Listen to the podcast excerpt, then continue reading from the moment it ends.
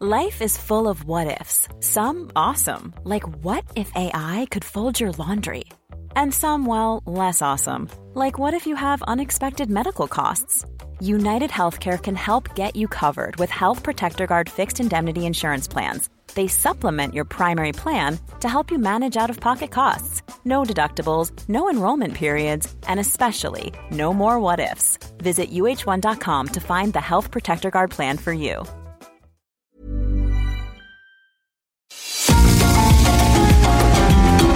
GastroLab es un lugar donde cabemos todos. Aquí encontramos historia, recetas, producto, materia prima, vinos y un sinfín de cosas que a todos interesa. Ya que con cocina y vino se aprende en el camino. Déjate llevar por el chef Israel Arechiga a un mundo delicioso que da como resultado GastroLab.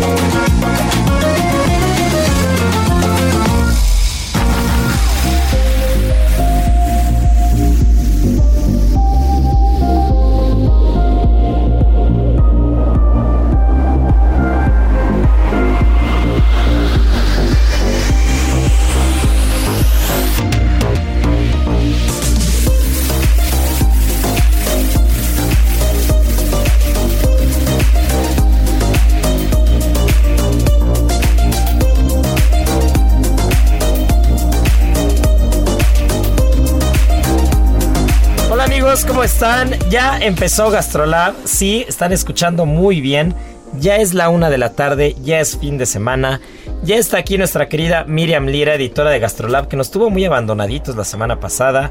Ya tenemos aquí a Marianita Ruiz, nuestra chef de cabecera, a Sergio Ibarra y pues un servidor que vamos a estar platicando hoy de un especial que mi querida Miri, no sé si soy yo el indicado para presentar eso, porque este es, es el autocebollazo, pero tenemos una edición especial esta semana en Gastrolab de Cero. No las tires. Las cebollas encurtidas pueden darle más sabor a tus comidas, incluso cuando son solo sobras. Prepara un queso de cabra especial con ellas. Deshaz el queso y llévalo a un bowl con cebollín, chile habanero picado y los restos de cebollas encurtidas. Mezcla, enrolla con papel plástico y guarda en el refrigerador por una hora antes de servir. ¡Listo! Ahora puedes darle un nuevo toque a tus ensaladas. Que nada sobre. Échale la mano al mundo con Sobra Cero. Las 8 de GastroLab. Es momento de dar un repaso por nuestras páginas.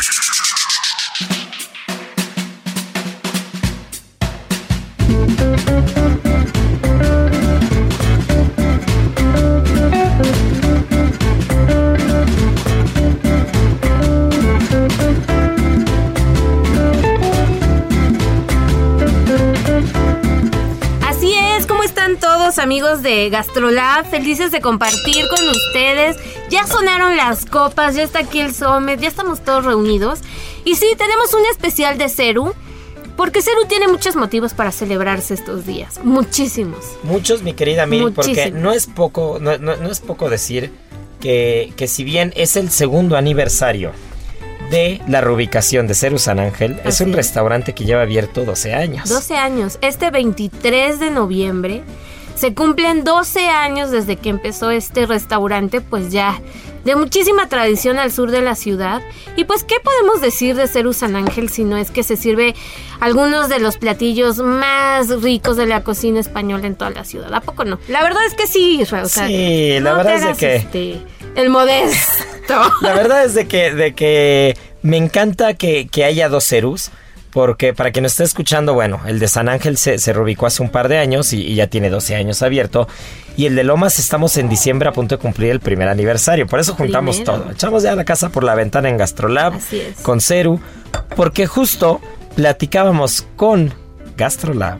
Escucha nada más eso. que qué rico es ser parte de Gastrolab y platicar con Gastrolab sobre Ceru siendo parte de Ceru. Este es como un Inception, ¿no? Ya sé. Pero justo platicábamos eh, con la reportera estrella de, de Gastrolab que, que me encanta tener dos ubicaciones, dos restaurantes, porque son dos vertientes totalmente diferentes. Cuando hablamos de la cocina española tradicional, en el imaginario colectivo vamos a encontrar lo que encontramos en San Ángel. ¿No? Esos platitos de callos a la madrileña, callos a la andaluza, de tortilla de papa, de huevos rotos con jamón, de croquetitas, de algunos platos con bacalao, de algún besugorio, el famosísimo lechón que en serio San Ángel es una delicia, crujientito, crujientito por fuera y suave por dentro.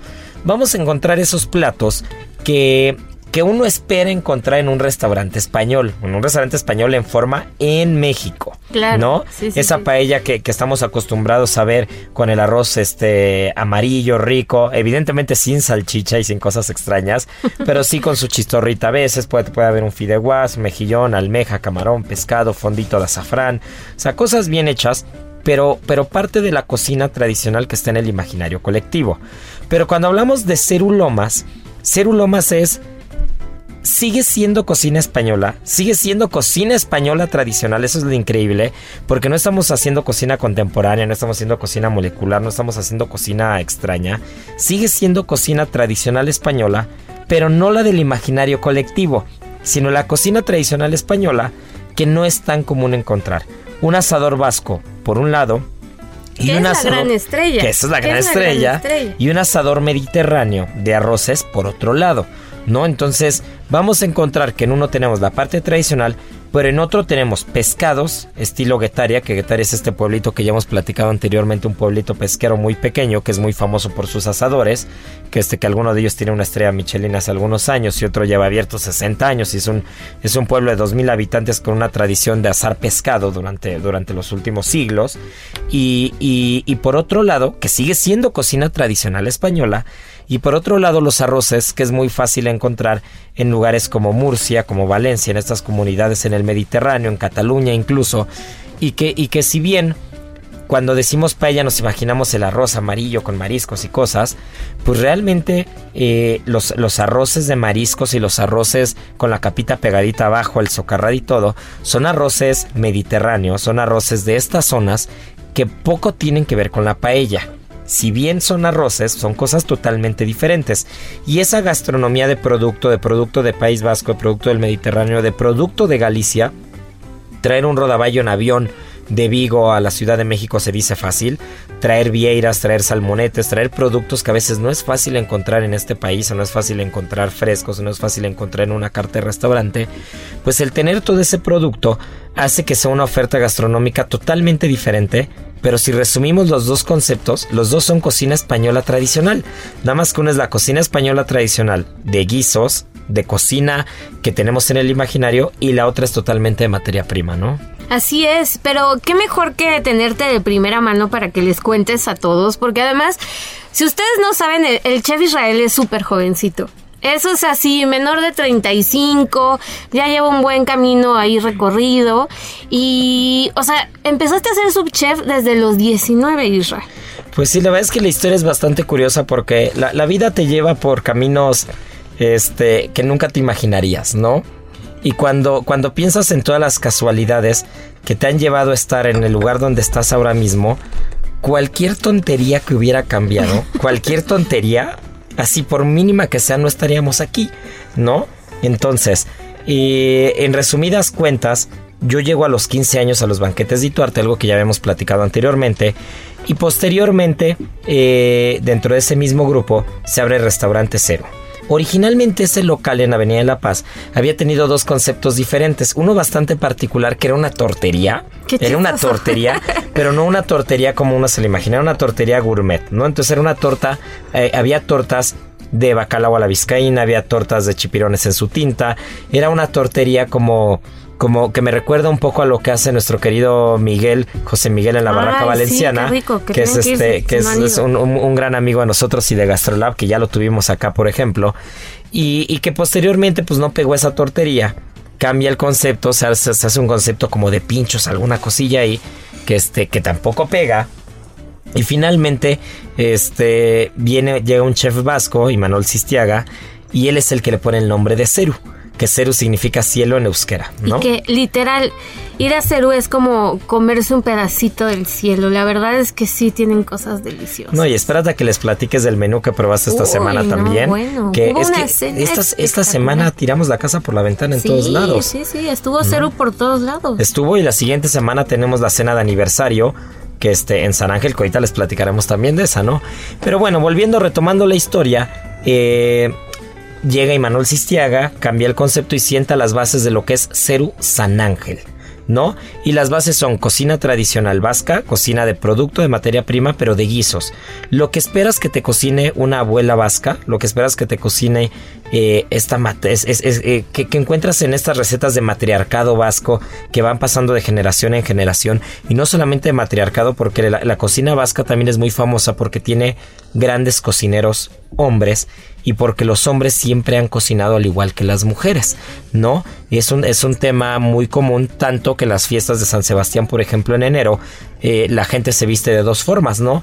O, se viste con el traje tradicional de, los vascos, que, están en los caseríos y, que están siempre a cargo del campo y a cargo del ganado y de todo, o se visten de cocineros, ¿no? Porque, porque el ser cocinero es algo muy común. Entonces, pues bueno, al final eh, y Manuel siente esas bases de la cocina tradicional que se va encontrando en País Vasco y, y bueno, tengo la oportunidad de formar parte del equipo y me quedo y me quedo como subchef ahí, ¿no? Bueno, empiezo como cocinero, me acuerdo que tenía 17, 18 años. 19 años, o sea, ¿cómo, cómo a los 19 años ya estás marcando caminos esta cañón? pues al final a esa edad aprendes, ¿no? Y lo que te hace que te den las oportunidades, pues es el estar ahí metido. Y el estar metido no quiere decir estar metido cinco días de la semana, ocho horas, ¿no? Significa vivir ahí. ¿No? Y entonces pues tienes las oportunidades y, y, yo siempre he dicho que las oportunidades no se presentan, las oportunidades están. Claro, y te las creas. Pero hay que, hay que, hay que agarrarlas, ¿no? nadie te dice, a ver, este, abre la mano y ahí te va, ahí te va a agarrar esto, ¿no? Hay que estar ahí, hay que estar metido y las oportunidades eh, no, no, no caen del cielo, las oportunidades están, ¿no? Y entonces, pues trabajando duro, eh, se abre el primer, pasa el primer año de Ceru, se, se, crea, digamos, Ceru como tal, como restaurante, después yo me voy a Laya y pasa pues, lo que pasa los siguientes 10 años, nada más y nada menos, pero posteriormente pues Ceru, Ceru, San Ángel, después de, después de 10 años abierto en Avenida de la Paz, tiene que cambiar, tiene que reubicarse. Y, se va a Avenida Revolución. Y se, va a Avenida Revolución, cambia de grupo, ya deja de pertenecer al grupo Ituarte. Y entonces pues bueno, se pasa a Avenida Revolución, que justo este, este 23 de noviembre es cuando se celebra la, reapertura, los 12 años, que si bien el de Avenida de la Paz no abrió un 23 de noviembre, sí abrió a finales de año, ¿no?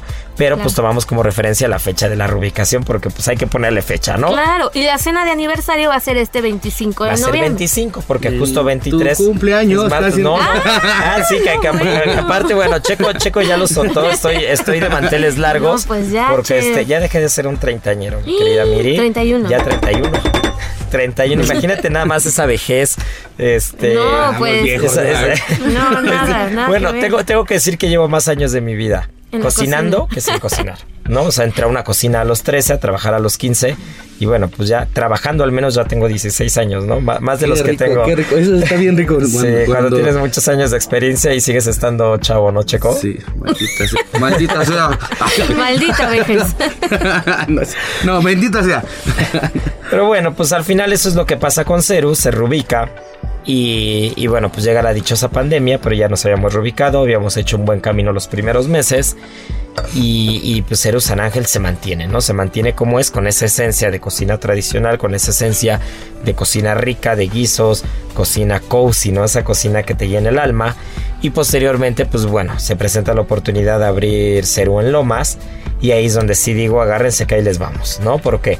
Porque es el primer restaurante que, que le puedo dar el sello y le puedo dar la imagen y le puedo dar eh, el sentido completo como yo quiera. ¿No? Porque anteriormente había trabajado en un grupo de restaurantes que las reglas ya estaban escritas y los conceptos estaban dictados.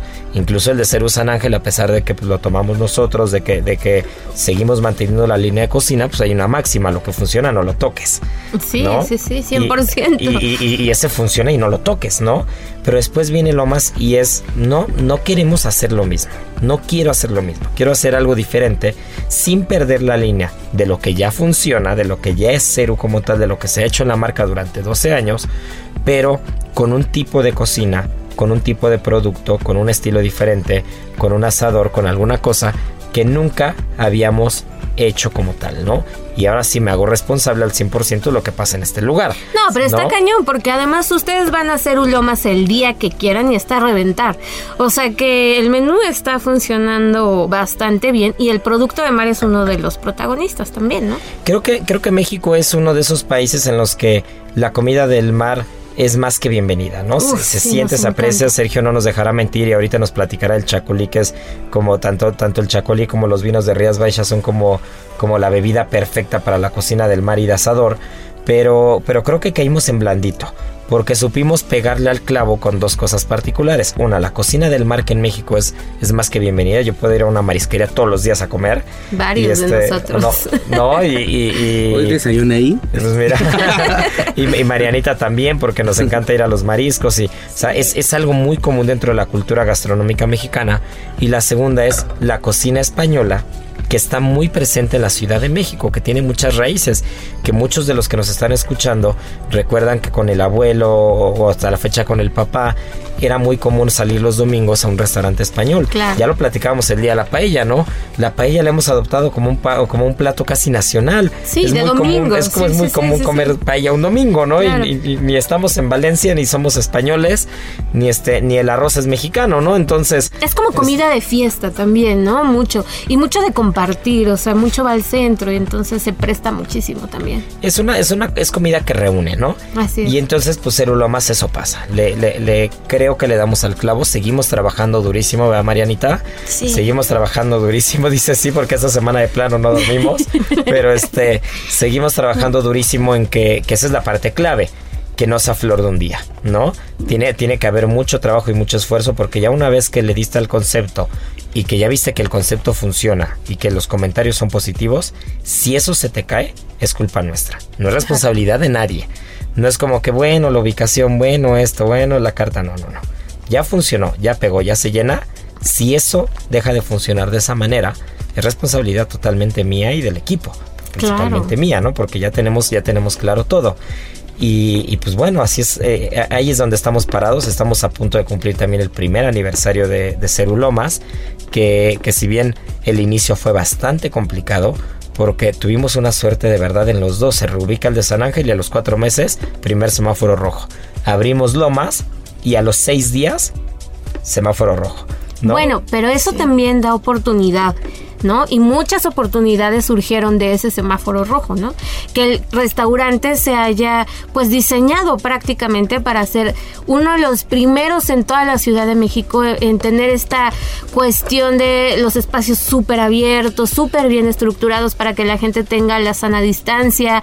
Uno va a hacer ulomas y siente que está en un privado, en cualquier lugar en donde te sientes. Sí, que estás, eh, eh, la gran parte del salón pues es terraza. Así es. Entras y ves la cocina abierta, entonces, ¿qué más confianza te puede dar que entrar a un restaurante y lo primero que ves es a todo el equipo de cocina y estás viendo que todo el mundo trae el cubrebocas puesto y que todo el mundo está, está al tiro, ¿no? Y que todo el mundo está pendiente de todas las mesas. Y eso, ¿sabes que nos ha ayudado mucho? Yo me di cuenta, sensibiliza demasiado a las personas. Claro. Sensibiliza cuando están esperando una mesa, cuando están por entrar y ven toda la friega que hay en la cocina, que la estás viendo luego, luego, estás, o sea, estás a un vidrio de distancia, porque pues estás, es, es cocina abierta con un cristal y el pase es abierto, pero tú ves, tú, tú ves, tú te Toda asomas, la acción, gente, la toda gente la se asoma. ¿no? Pone la cara en el vidrio sí, sí. y tú crees que están viendo así que, que se cayó una gota de salsa en la mesa y ellos ni siquiera, o sea, ellos están viendo, est- están embobados, ¿no? Con toda la acción que hay y eso sensibiliza mucho a las personas porque si tú llegas a un restaurante a exigir y, y- y no te das cuenta del, del trabajo y el esfuerzo que hay detrás, el llegar a una cocina abierta y ver a todos corriendo y que no hay una sola persona sin hacer nada, que todo el mundo se ayuda y que alguien voltea y sin que el otro vea le agarra el plato y otro avienta otra cosa y el otro la cacha, ¿no? Y entre tres personas en dos segundos montaron un plato diferente sin, sin hablarse, todo el mundo ensambló un plato en tres segundos, hace que digan, ay, Valoras. no sabes qué trabajo hay detrás hasta que lo ves, ¿no? Claro. Y creo que, creo que eso hace que, que también el comentario generalizado de la gente que va eh, sea, sea un comentario en su mayoría positivo, ¿no? Es imposible, no somos monedita de oro, no le podemos caer bien a todos, es imposible hacer las cosas bien al 100% todos los días, eh, por más que uno lo quiera y por más que uno lo busque, que aparte tenemos un gran equipo que, que, que no es de no es que digas, bueno, es que hay que andar atrás de todos para que funcione. O sea, sí es parte del día a día, pero todos quieren que funcione. Así es. Todos Además, ponen de su parte, ¿no? Tienes como estos dos polos, ¿no? Gente muy, muy joven dentro del equipo y gente que ha estado desde que inició Ceru. Bueno, nada más para que se den una idea, en Ceru San Ángel, eh, recuerdo cuando lo abrimos, pues hace 12 años, los tres chicos de servicio, los tres meseros, siguen con nosotros, ¿no? Uno está en Ceru Lomas, otro está en Ceru San Ángel, otro es capitán de Ceru Ángel, ¿no? Entonces, en cocina pasa lo mismo, hay gente que lleva muchos años con nosotros y, y bueno, pues casualmente digo, las, las circunstancias y las cosas, las vueltas que da la vida, pues eh, ac- acabé en un restaurante, llevando un restaurante eh, como socio operativo de un restaurante que sin querer queriendo abrí yo a los 18 años, ¿no? Como ¡Qué cocinero, ¿no? El primer lugar donde tuve oportunidad de ser subchef, ¿no? Entonces, eh, son cosas, son circunstancias que pasan y que, y que si de por sí estar en un lugar te hace sentir orgulloso y te hace quererlo, pues estar en un lugar que tuviste crecer, que tuviste nacer, que sabes lo que, lo que implicó en un principio, que, que fue parte de la historia de muchos restaurantes que pasan en la Ciudad de México. Fue la tercera, fue la buena, ¿no? O sea, un lugar que, que tuvo tres conceptos hasta que se le pegó. Y mira, 12 años después aquí seguimos. ¿no? Y agárrense porque vienen más sorpresas con Ceru, que todavía no les vamos a decir del todo. No, lo vamos a guardar. Lo porque vamos a es un gran bien. secreto, es un secretazo. Sí, la verdad es de que, de que esto no se va a quedar aquí. Eh, esto apenas comienza, ¿verdad, Marianita? Así Apenas. Esto apenas comienza. Marianita este, se reincorporó al equipo hace algunas semanas, que, este, que, que la teníamos un poquito abandonada, pero bueno, la- le, le echamos el salvavidas nos la trajimos. Ya llegué a cero. Sí. y este y, y- y- y me encanta me encanta eso me encanta esa reacción cuando es la primera vez que sacas un servicio en Cerulomas no por ejemplo bueno la primera vez que, que- que ves que en esa cocina tan pequeña caben tantas personas Está número uno y dos sale esa cantidad de platos y comida te quedas embobado ¿eh, Marianita? Es una locura. Ya sé, es una locura. Corran, corran. Sí, todos, ¿no? claro. Sí estábamos acostumbrados a sacar servicios muy grandes, probablemente el doble, pero con una cocina tres veces más grande, ¿no? Entonces, no, no, no, esto no pasa, seguro es más fácil. No, está bien pelado, la verdad. Es que el primer día que llegué, que era como mi propedéutico, dije, no, no puede ser. Esto no, esto no me está pasando otra vez. Pero, Pero se Pero adaptó muy muy bien, rápido. sí. Te adaptas muy rápido porque Sí. es un gran equipo. Todos quieren, todos se echan para adelante. Eh, si, si tuvieran la oportunidad de echarle un ojo al periódico, así que, que Gastrolab que salió el día viernes, se darán cuenta que que muchas personas hablan, muchas personas son testimonio de lo que es de lo que es Ceru y se puede notar muy claro que la gente está contenta, ¿no? Y esa es la base de que todo funcione. Pero bueno, pues mi querida Miri, vamos a seguir la plática, ¿no? Porque esto se nos Sí, está yendo, se nos sí. está yendo como una copita de chacolí, que ya el sommelier ya va por la segunda Ya. copa y nada más no nos habla del chacolí. Iu. Y este, y pues nada, regresamos, ¿no? Sí. No se nos despeguen. ¿Sabías que el yogurt griego es un sustituto muy saludable para recetas de repostería gracias a que contiene menos azúcar y lactosa que la crema ácida o el yogurt natural? Aprovecha todas sus proteínas y beneficios y utilízalo para preparar una deliciosa carlota de limón fit. Aprende a preparar este platillo en las redes sociales de GastroLab en Adicción Saludable, porque la comida rica no tiene que ser aburrida. Gastrolab es un lugar donde cabemos todos. Vamos a una pausa y regresamos.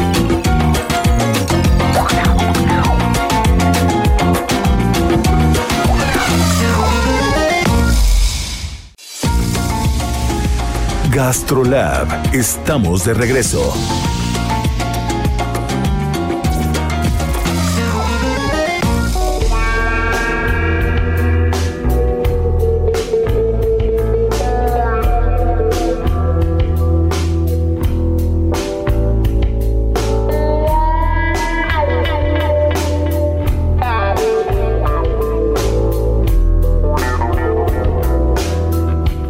Heraldo Radio. Me verás volar por la ciudad de la furia.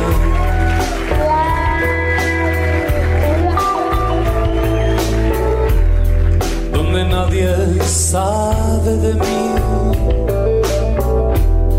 Y yo soy parte parte de todo. Bueno, pues tal como les dije en un principio, ya está aquí el sommelier Ibarra, ya estamos con la sección de rock, música, maridaje, buen vino, buena comidita.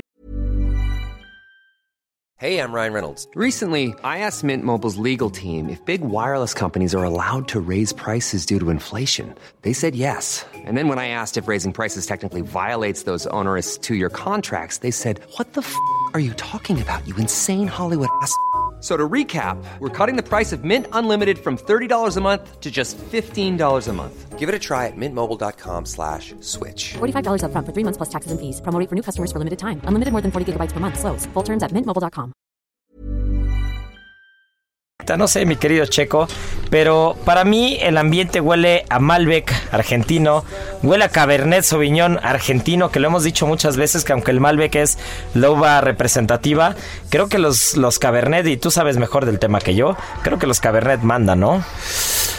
Ay, pues es como, como decía el gran maestro Cerati, siempre soy en esas cosas imposibles y claro que Argentina lo logró porque eh, pues han llegado a hacer estudios donde, donde hay resonancias de tierra y, y- y gente que se ha ido a estudiar a Burdeos. Y yo creo que en un futuro Argentina va a tener como seccionado los terrenos de Cru, Gran Cru, Premier Gran Cru y Premier Igual Gran Cru clase. Porque ah, se han dado cuenta donde, donde el terreno te da mejor calidad de uva, aunque sea la misma variedad de uva, dependiendo pues el tema climático, el, el tema del sol, eh, ¿no? Y, y La tiempo- humedad, el verano que siempre va a la inversa, ¿no? Que en la parte del y- hemisferio y- norte. Y, claro que cuando todo el mundo va a Argentina, pues va pensando en esos Malbec o en esos Bonardas o en esas uvas torrontés. Pero hay que atreverse, hay que atreverse. Cuando vayan a Argentina, incluso cuando estén en México y vean un Cabernet argentino en una lista de vinos, atrévanse a probarlos porque son una locura, son una locura, de, de verdad. ¿Te acuerdas que estuviste en este restaurante de Lagardé, no? ¿Fue Lagardé? ¿No? Ah, bueno, sí, en Lagarde, así es, Ajá. sí, sí, sí, sí, en Mendoza. Ajá, y, y En te- Mendoza. y me, y me acuerdo que me escribiste, oye, ¿qué vino pido? ¿Qué vino pido? ¿No? Me mandaste la lista de vinos y te dije, pide Este. este.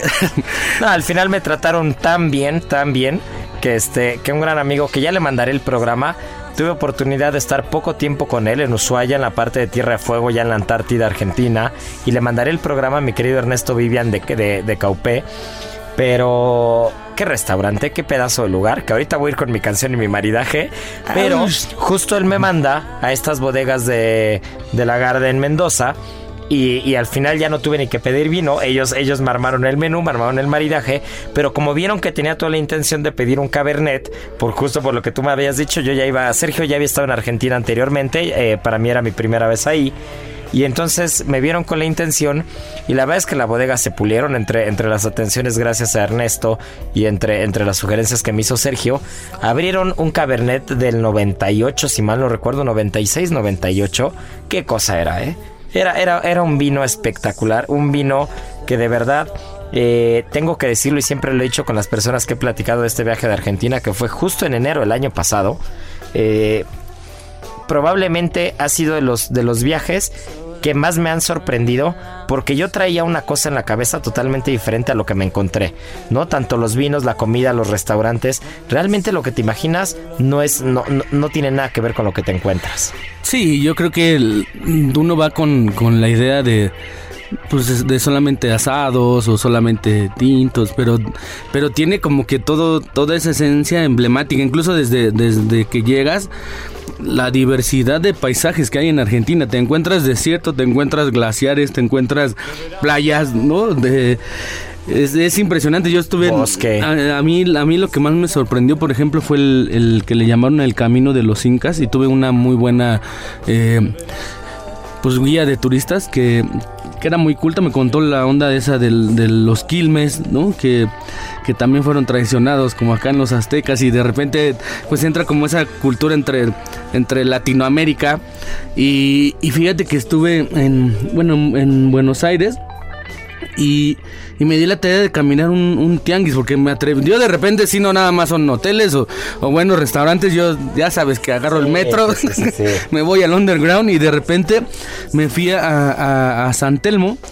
y encontré uno de esos tianguis así como, pues al estilo de México, te lo puedo comparar como el de San Juan o El de las de antenas, así, Sí, sí, sí. Pero, pero en Argentina donde artesanos, encontré discos, encontré cassettes, además, una de las bandas más legendarias yo creo que de Argentina son estos cuates que se llaman los redonditos de ricota, que son más famosos que los fabulosos Cadillacs.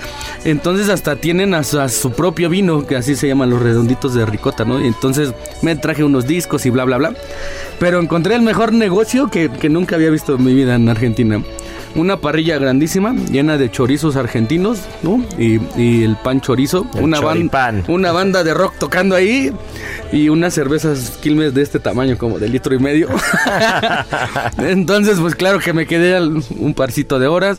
Probé fugazas, probé de esa, de esa cocina así, pues de barrio, por así llamarlo. Y pues no sé, no sé qué más decirte, que, que cuando entras en la otra diversidad, pues eh, también hay gente que, que, que esa cocina tradicional pues la, la convierte pues en... en- Claro, en algo en- totalmente diferente. Y ahí, y ahí voy a dar, voy a dar continuidad a lo que decías, porque justo una de las de las tardes que más recuerdo en ese viaje a Argentina, la verdad la pasé espectacular. Este regresé amando Argentina. Pero una, una de las tardes que más recuerdo fue cuando fui al barrio de la Boca y bueno, pues vas al típico caminito y estás por todos lados ahí, ¿no? Entonces, pues conoces la bombonera y, y- estás, estás ahí, ¿no? Estás, estás en el lugar que tienes que estar. Pero caminando, callejoneando por, por el barrio de la Boca, que al final todo el mundo dice, pues que no te puedes meter, que no te puedes meter por las calles, que sí, la verdad es que sí está peligroso, pero viniendo de una ciudad como esta, no te espantas, ¿no? Entonces ya, ya no te cuestas al primer hervor. Entonces, este, recuerdo que llegué a un callejón que daba como a la parte trasera del estadio de Boca. Y justo en ese callejón había dos vecindades con las puertas abiertas y una parrilla muy diferente a tu parrilla enorme que describes, una parrilla de medio metro. Y una parrilla de medio metro con cortes, con chorizos, con panes, con chimichurri, que el chimichurri no es como lo conocemos aquí, el chimichurri es más como una vinagreta de pimientos con cebolla, no es tan herbal como la que conocemos aquí, que es más como, como un pesto con algunas especias diferentes y ajo, sino allá más bien es, eh, tiene cebolla y tiene pimientos, ¿no? Entonces tenían el chimichurri y todo y me senté afuera de la vecindad en el barrio de La Boca a, a- a comerme un chorizo y un, un asado de tiray. ¿No? Y estaba la banda, pero la banda en serio, ¿no? O sea, estaba la, la gente, la gente del barrio de la Es- Boca. es una fiesta, es una fiesta, Comes, sí. comes diferente, ¿no? Lo mismo comes en la Garde, comes en, en la bodega en Mendoza. Este, recuerdo Chile en Buenos Aires, uno de los mejores restaurantes que he ido en mi vida entera. Un gastronómico espectacular. Pero esta tarde, afuera del estadio de la Boca, de, de- de- eh, en el barrio de la Boca, fuera del estadio de- del Boca Juniors, en la bombonera. Con esta canción, que es con, es- con esto empiezo, mi querido Checo. Venga. Para mí, para mí, Argentina, Argentina es Cerati. Eso, eso no hay más. maestro Cerati. Pero, pero, pero, pero. Voy a atreverme a decir una de las cosas este, más atrevidas que, que- que he dicho en radio y que he dicho en mi vida. Si no es mi top 1 de canciones en toda mi vida, está en mi top 3 esta. Y es la canción de Genesis de Soda Stereo en el Unplugged. De verdad es, es una obra maestra. A mí se me pone, se me pone la piel de gallina, se me ponen los pelos de punta. Y al lado de un buen cabernet argentino comiéndote un choripán en el barrio de La Boca, escuchando esta maravilla de Cerati, de verdad no necesitas más, te puedes morir mañana. Pues venga, pues vamos a escuchar esto a cargo de Soda Stereo, esta banda formada en el 82, comandada por el buen maestro Gustavo Cerati. Que en paz descanse. Súbale el volumen, que los baffles revienten, señores. Cuando todo era nada, era nada el principio.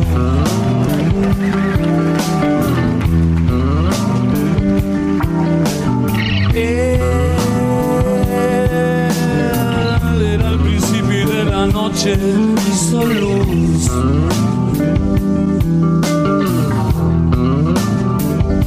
Heraldo Radio. y fue el cielo.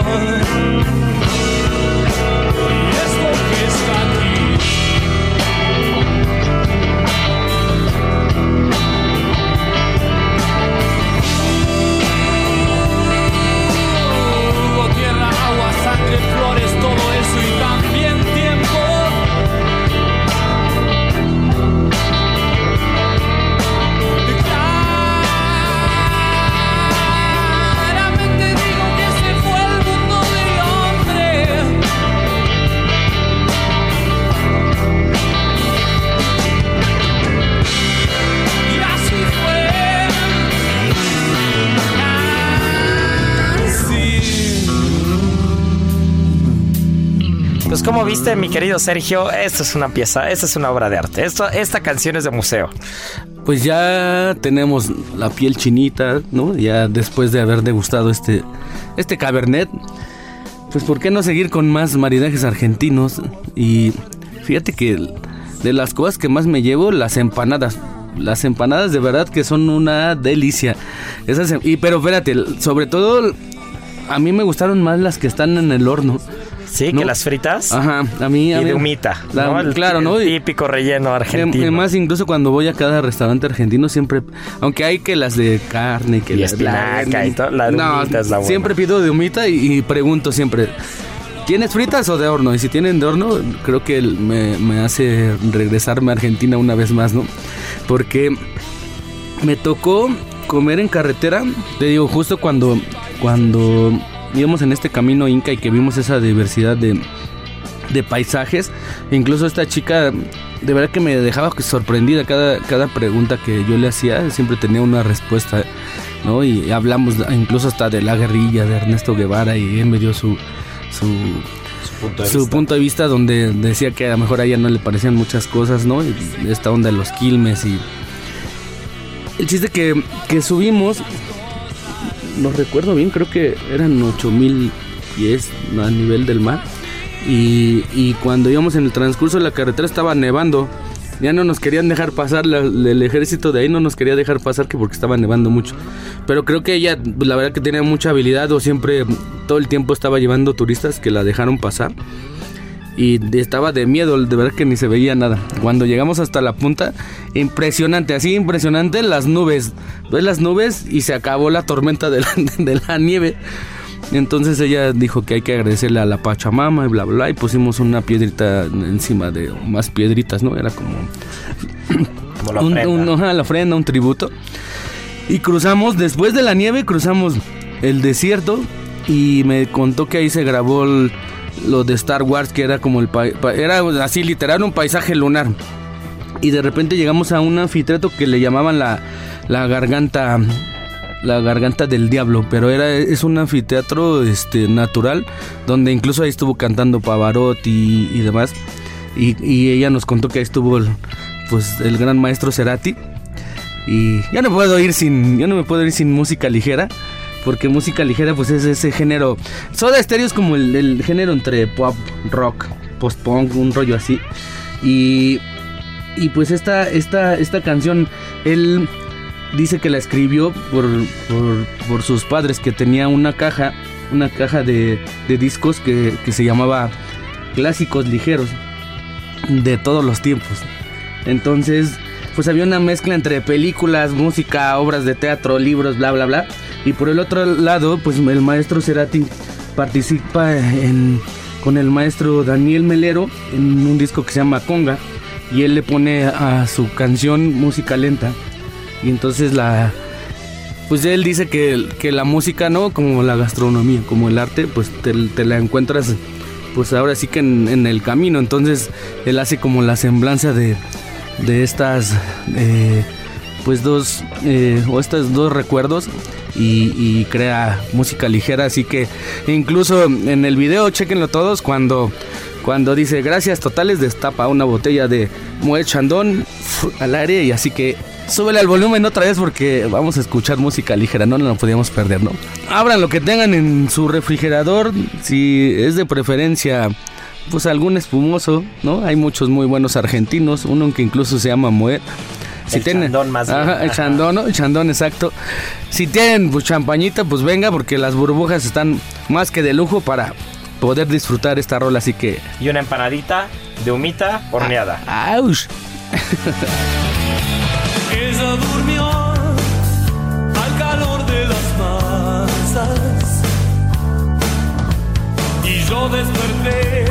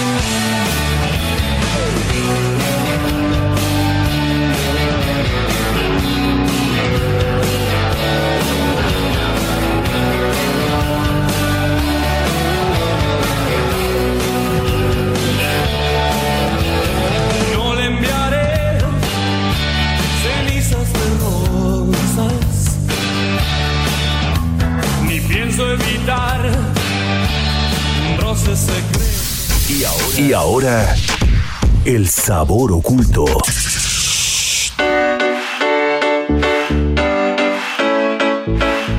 Bueno, pues ya estamos de vuelta. Ya se nos fue nuestra querida Miriam, pero aquí estamos Marianita y yo. Mi querida Marianiki, cuéntanos qué es la lichi, qué hay con la lichi, qué hay con los sabores. A mí es una fruta que me encanta y que aparte no sé si se ha puesto mucho de moda en México, porque donde antes había muchas, muchas como carretas con mameis, muchas carretas con mangos, ahora ya hay carretas con lichis, ¿eh? Ya, ya nos estamos poniendo fancies con el lichi. Y pues les voy a platicar un poco. Eh, obviamente el lichi es de origen chino, pero llegó a, México hace como 100 años.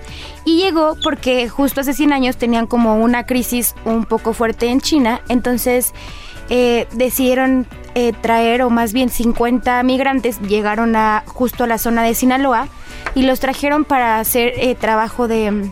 para construir las vías del ferrocarril. Entonces estuvieron trabajando y cuando terminaron, eh, les pide, o sea, como que piden autorización para quedarse a trabajar aquí. Y en ese entonces, eh, la fruticultura era el cuarto lugar eh, como de las actividades económicas en Sinaloa. Y ellos empe- eh, deciden empezar a sembrar lichi. Cuando ellos llegaron, llegaron a una hacienda que se llamaba El Dorado, que en ese entonces era eh, de azúcar, de caña de azúcar. Entonces, la primera, cuando em- empiezan a hacer como todo este proceso, y la primera planta se la, eh, se la regalan a Diego Redo eh, como forma de agradecimiento por haberlo recibido. Y por ejemplo, hoy día está El Dorado es uno de los principales productores de lichi en la República Mexicana. Y una de las razones para lo que, por lo que es tan caro es porque su periodo de cosecha es bastante corto. Eh, florece el árbol en febrero porque estamos más o menos como entre 15 y 20 grados y eh, en mayo el fruto está como en su mejor momento. Eh, para que sea una idea, eh, un árbol puede dar como 40 kilos al año, pero si no alcanzan a quitar todos o todos no estuvieron como maduros en, en ese momento, pasando mayo, eh, es probable que el 80% de, de los frutos que dio el árbol se echa a perder, porque no resiste las altas temperaturas. En ese periodo de tiempo, este, tiene como la parte de Sinaloa tiene como un clima muy similar a- al de China y es por eso que se da bastante bien en, en esta parte. Digo, ahorita ya también hay muchísimo en Veracruz, en Puebla, en Oaxaca. Incluso eh, en Chiapas también. Exacto, en la parte de la Huasteca, pero aquí fue donde se empezó y yo creo que por eso, pues por eso es tan, pues tan caro. Eh, otra cosa importante es que este fruto tiene una sustancia que se llama hipoglicina tipo A, que por ejemplo en partes como en la India se dieron cuenta que justo como en este periodo de tiempo había bastante incidentes con niños.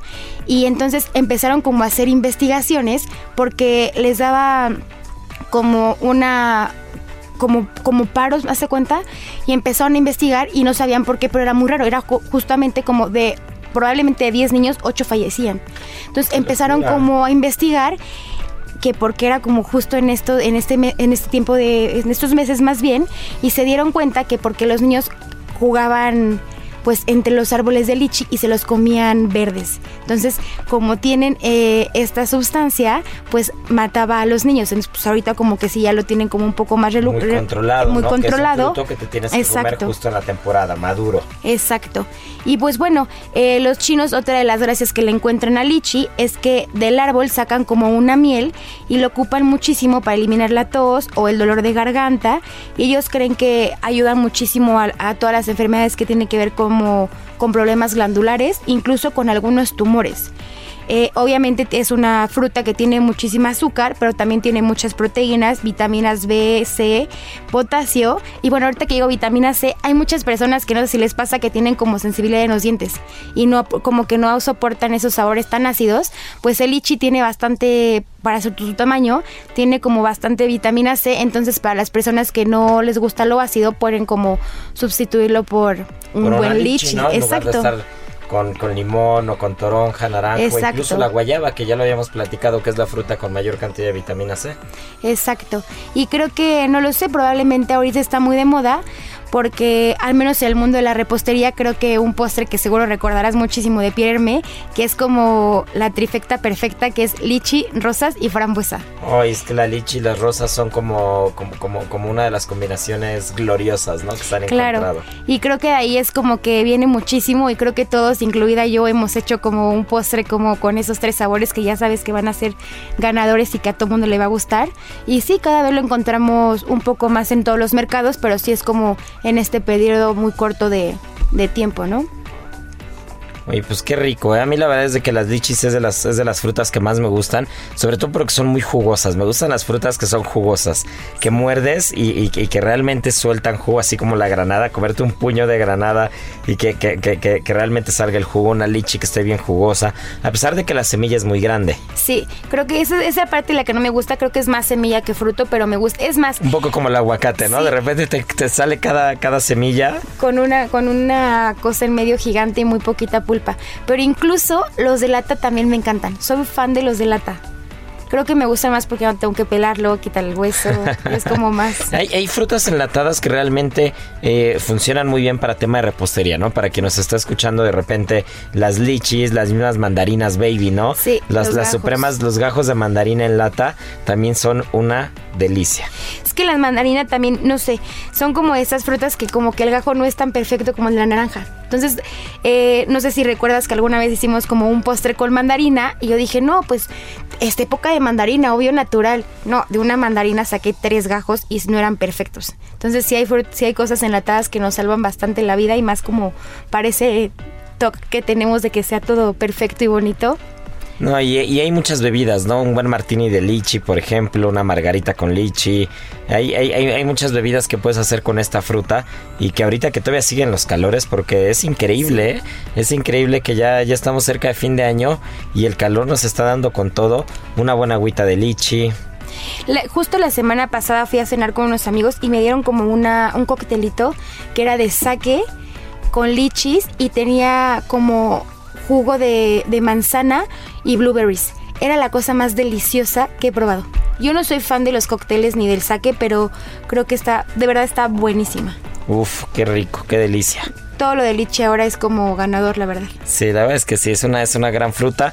Es una fruta que, que- que realmente podemos usar que cuando es temporada, que, que es una fruta que nos puede sacar del apuro, ¿no? Para, para algunas cosas de postres, para alguna gelatina, para alguna bebida. Y es una cosa bastante rica. Y aparte nutritiva.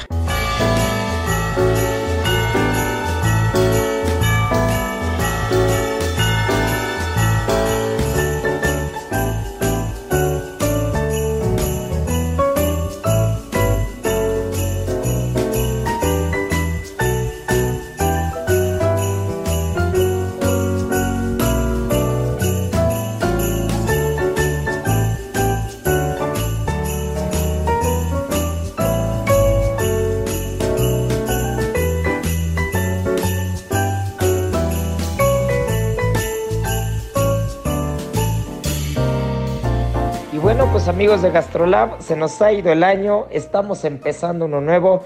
Estoy seguro que el 2022 será un gran año para todos nosotros. Y bueno, pues les mando un fuerte abrazo. Gracias por escucharnos. Nos escuchamos la siguiente semana porque traemos un programazo Roscas de Reyes. Traemos una locura de programa. Así que ya saben, esto es Gastrolab y estamos por el Heraldo Media Group. Nos escuchamos la siguiente semana. Un fuerte abrazo y que sea un gran año. Aquí concluye otra emisión más de Gastrolab, el lugar donde cabemos todos. Esta es una producción de Heraldo Media Group.